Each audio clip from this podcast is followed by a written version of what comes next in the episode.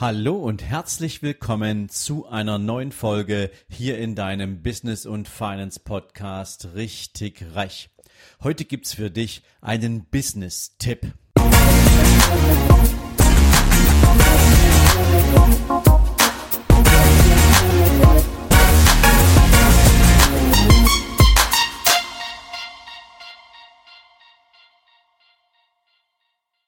Guten Morgen und herzlich willkommen zu einer neuen Business-Folge.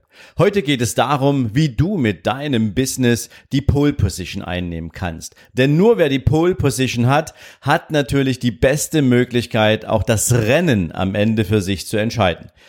Wenn du dich mit Formel 1 ein bisschen auskennst, dann weißt du, die Pole Position ist der allererste Startplatz. Aber der wird nicht einfach mal so vergeben, sondern den musst du dir in einem Qualifizierungstraining hart erarbeiten. Das heißt, wer am Ende dieses Qualifizierungstages die beste Rundenzeit hat, darf am Tag des WM-Laufs von der ersten Position starten und hat damit natürlich die allerbesten Voraussetzungen, auch das Rennen für sich zu entscheiden.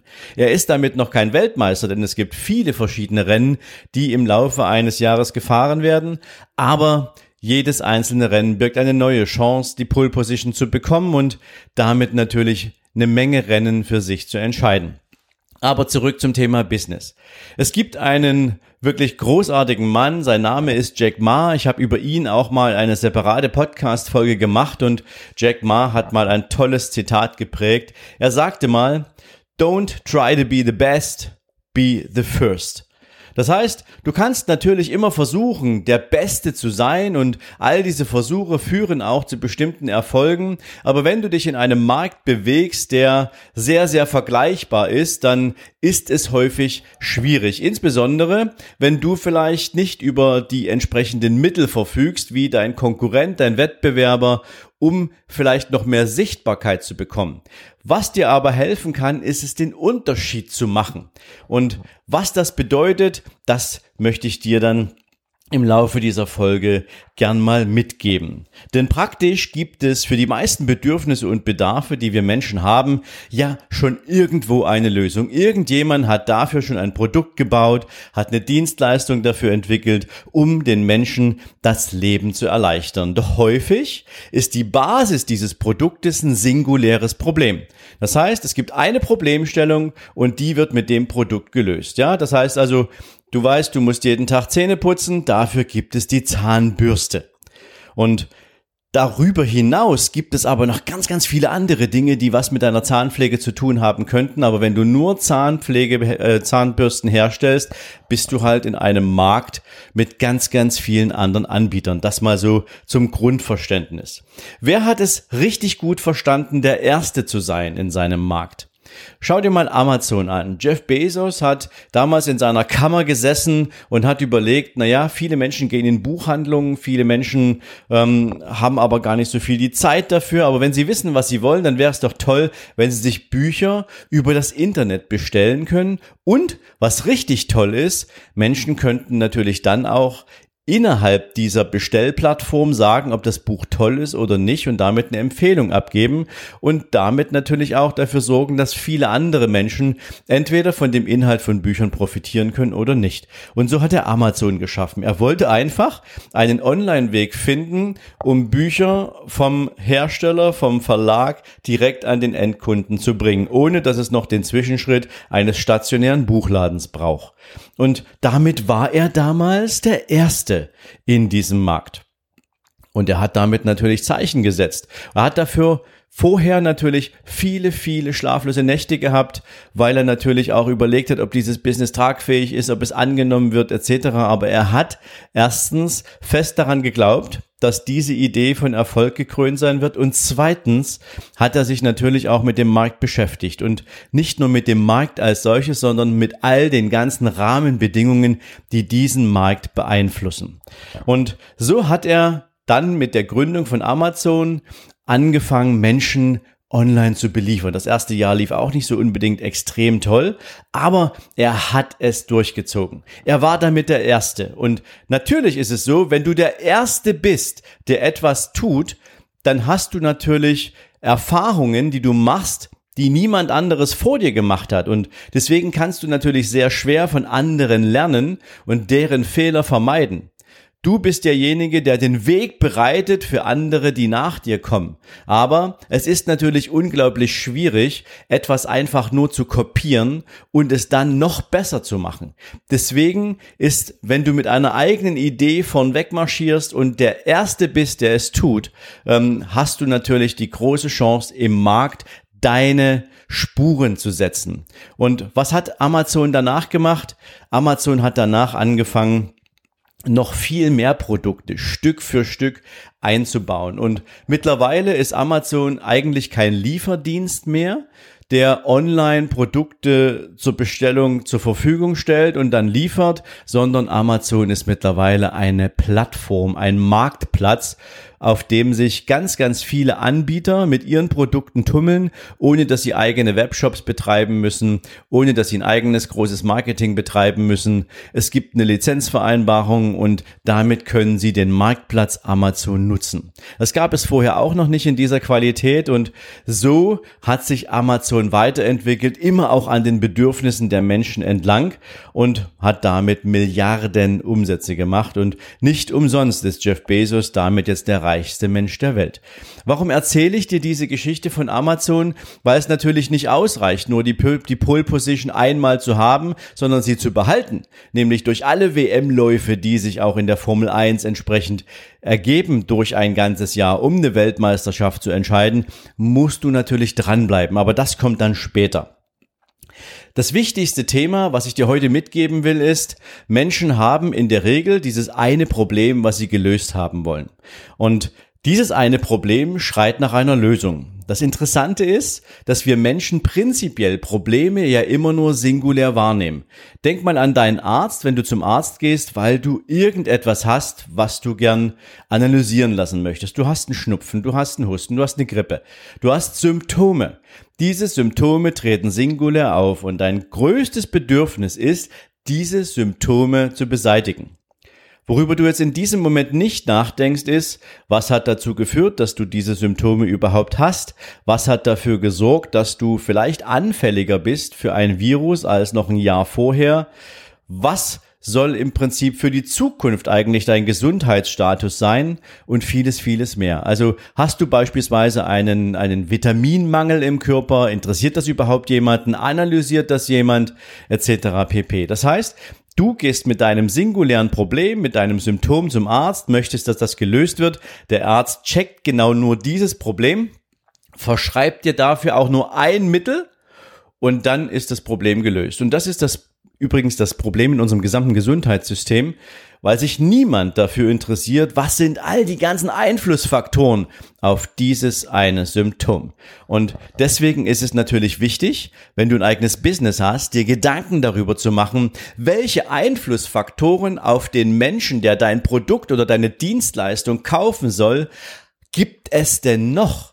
Worüber kann man nachdenken, um der Erste zu sein, der sich auch mit diesen ganzen Randthemen beschäftigt? Ich möchte dir ein Beispiel geben, wie ich das gemacht habe. Denn ähm, du verfolgst mich jetzt schon eine ganze Weile und du kennst vielleicht auch meine Geschichte ein Stück weit. Und dennoch möchte ich dir heute mal sagen, wie es dazu gekommen ist, dass wir im Markt die Ersten sind, die etwas tun oder neu getan haben. Du weißt, ich habe eine Bankkarriere und du weißt, direkt nach dem Ausstieg aus der Bank habe ich eine Beratungsgesellschaft für Vermögensverwaltung gegründet.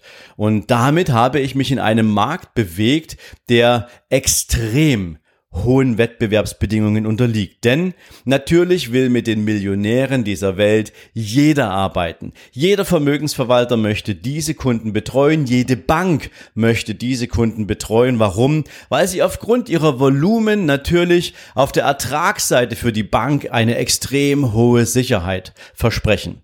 Aber diese Kunden haben natürlich auch entsprechende Bedürfnisse und die muss man auch bedienen können. Aber da sind wir immer noch bei dem singulären Thema. Ein Vermögensverwalter möchte die Millionen eines vermögenden Kunden betreuen.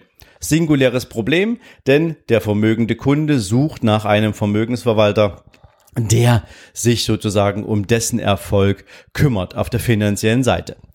Ja, und jetzt ist aber folgende Situation eingetreten, aus dem Zufall heraus. Du erinnerst dich, ich habe mal ein Podcast-Interview gegeben und nach diesem Podcast-Interview zu unserem Geschäftsmodell, zu der Art, wie wir mit unseren Kunden umgehen, zu der Art, wie wir uns verantwortlich fühlen für deren Erfolg und darauf auch unser Vergütungsmodell abgestellt haben.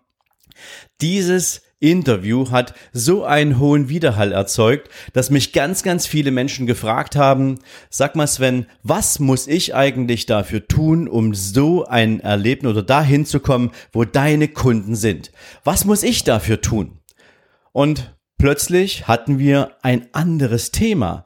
Plötzlich ging es darum, dass es nicht nur Menschen gibt, die bereits große Vermögenswerte haben, sondern es ging darum, dass es Menschen gibt, die sich dahin auf den Weg machen wollen. Und wenn du dir jetzt mal den Status quo in der Finanzbranche anschaust, dann siehst du, dass eine Menge Banken Vermögensverwalter und Vermögensberater sich mit ihren Kunden immer nur um den Status quo kümmern. Das heißt, du machst mit deinem Kunden eine, eine Analyse und in der Analyse geht es darum, was hast du, lieber Kunde, an Schulden, was hast du an Vermögen aufgebaut und was kannst du gegebenenfalls mit dem Einkommen, was du jetzt hast, jeden Monat an Überschuss zur Seite legen und auch zum Aufbau eines Vermögens nutzen. Keiner, keine Bank, kein Vermögensverwalter, kein Vermögensberater macht sich die Gedanken mit dem Kunden darüber, wie könnte der Kunde denn, um vielleicht ein finanzielles Ziel zu erreichen, seine Einkommensstrategie verändern? Wie könnte er mehr Einkommen generieren?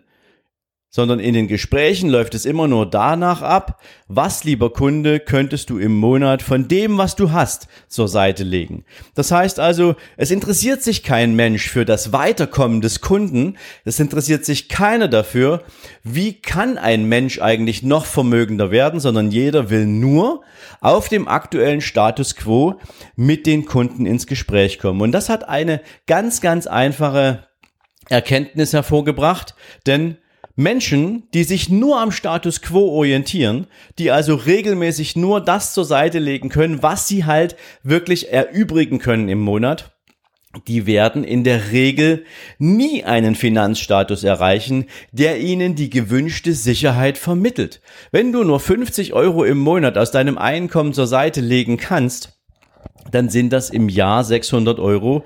Wenn wir mal ohne Zinsen rechnen, hast du nach 10 Jahren 6000 Euro zusammen nach 20 Jahren 12.000 Euro zusammen.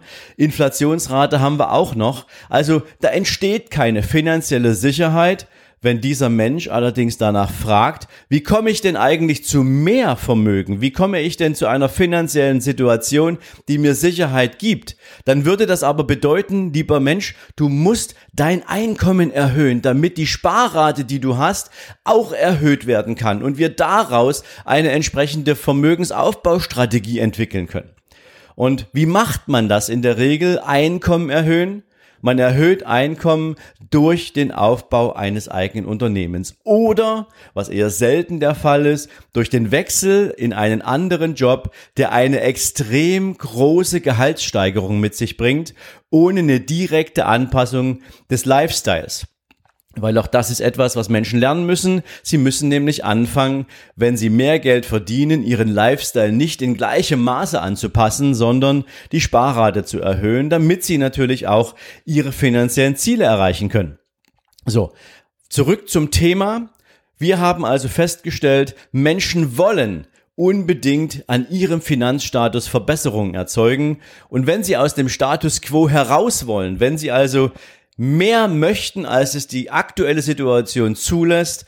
Und der Mensch hat die Ambitionen, das ist ihm wichtig genug, dieses Ziel zu erreichen, dann können wir auch intensiv über den Aufbau eines neuen Einkommens sprechen, eines alternativen Einkommens sprechen. Und dann reden wir über den Aufbau von Unternehmen.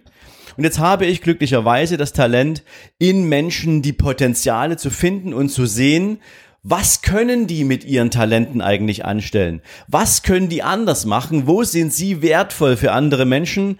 Und diese Dinge miteinander kombiniert, nämlich einerseits das große Ziel finanzieller Unabhängigkeit bis vielleicht auch hin zum Thema finanzieller Freiheit zu paaren mit dem Anfang nämlich dafür zu sorgen, dass diese Menschen überhaupt eine Chance haben, mehr Einkommen zu produzieren. Wir nehmen Menschen an die Hand und entwickeln sie mit ihrem Business dahin, dass sie in der Lage sind, höhere Einkommensströme zu erwirtschaften. Und das hat noch niemand vorher gemacht. Ich kenne keine Vermögensverwaltung, ich kenne keine Bank, die gesagt hat, ja, wir sind natürlich dafür angetreten, das Investmentkapital von Menschen zu verwalten und damit dafür zu sorgen, dass unsere Erfolge auch die Erfolge der Kunden sind. Und gleichzeitig helfen wir den Menschen allerdings dabei, vorn, wo das Einkommen produziert ist, einen großen Schritt in die Richtung zu machen, dass mehr Einkommen entsteht. Diese nennen wir es mal Wertschöpfungs- oder Entwicklungskette, gibt es im deutschen Markt kein zweites Mal. Weil jeder natürlich gern nur in seiner Suppe rührt und in seinem Thema Profi sein will und Menschen denken nicht über den Tellerrand in der Regel und entwickeln dafür neue Strategien. Das mal ein Beispiel, wie wir das angepackt haben, denn eins ist natürlich klar, nur wenn du mehr Einkommen hast, hast du auch eine höhere Grundlage für Investing. Und wenn du das schaffst, dann kommen persönliches und finanzielles Wachstum zusammen. Denn ohne dass du dich auch persönlich weiterentwickelst, als Mensch und vielleicht auch als Unternehmer oder überhaupt als Gründer, ist die finanzielle Entwicklung, das finanzielle Wachstum nicht möglich. Du siehst, es ist wichtig, der Erste zu sein, der etwas anders macht und der nicht nur eine singuläre Problemsituation betrachtet, sondern der alle Einflussfaktoren, die darauf einzahlen, die auf Erfolg, auf Weiterentwicklung einzahlen, mit im Blick hat und daraus Werte für andere Menschen macht. Und wenn du verstanden hast, was ich dir mit dieser Folge heute sagen möchte und du vielleicht auch über eine eigene Business-Idee nachdenkst und damit gern der Erste sein möchtest, dann lade ich dich herzlich ein, registriere dich für das Seminar Business was wir im Herbst diesen Jahres auf den Markt bringen werden unter www.sven-lorenz.com slash Seminare 2020 und lerne da alles, was du brauchst, wie du deine Idee entwickelst, wie du am besten dein Unternehmen aufbaust, mit allem, was dazugehört und dann kannst du dich damit auf den Weg machen. Und natürlich gibt es noch ein zweites Seminar, was sich anschließt. Das wird das Thema Investing sein. Und in diesem Bereich lernst du alles, was du wissen musst, wenn du dich als Profi-Investor etablieren möchtest. Denn wenn du natürlich finanzielle Erfolge durch dein eigenes Unternehmen entwickelst, dann macht es auch Sinn zu wissen, wie ein Profi dann mit den Überschüssen umgeht, um Vermögen aufzubauen. Ob du es dann selbst managst, ob du das fremd machen lässt, eine ganz andere Geschichte, aber du lernst auf jeden Fall das Mindset und die entsprechenden Strategien kennen, wie das Profi-Investoren machen und es sind alles Menschen, die vorher ein erfolgreiches Business aufgebaut haben. Wenn das für dich wichtig ist, du kennst die Seite www.sven-lorenz.com slash Seminare-2020. Registriere dich da gratis, bekomme von uns die nächsten Informationen und dann bist du mit am Start.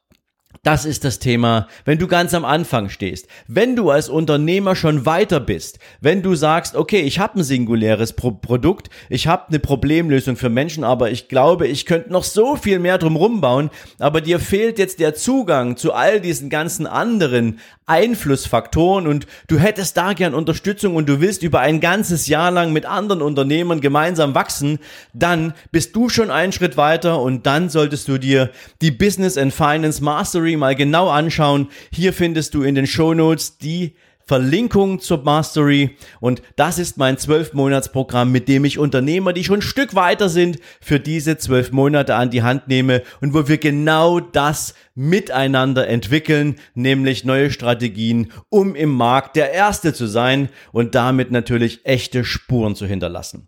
Ich hoffe, ich konnte dich mit dieser Folge heute ein bisschen auch in Richtung deiner eigenen Business-Ideen motivieren und dir ein paar Impulse geben, über die es sich nachzudenken lohnt und ich freue mich, wenn wir uns nächste Woche wieder hören. In diesem Sinne dir einen schönen Tag, ein schönes Ende dieser Woche und wir hören uns. Bis dahin, ciao, ciao.